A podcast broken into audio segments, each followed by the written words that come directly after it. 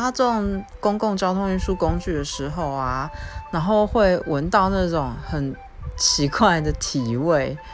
然后可能是刚运动完的，或者是因为夏季流汗，然后他可能今天忙了一整天在外面跑业务，或者是说有些人他本来就发汗腺比较发达。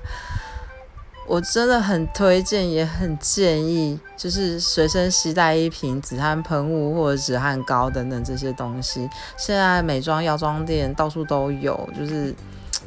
呃，就是只要一个小小的动作，就是它可以其实可以保持一整天的干爽跟跟就是洁净之类的，就是不然进到那个密闭式的空间，其实很吓人呢，而且非常的让人家觉得苦恼。嗯，好，这是恼人的事情。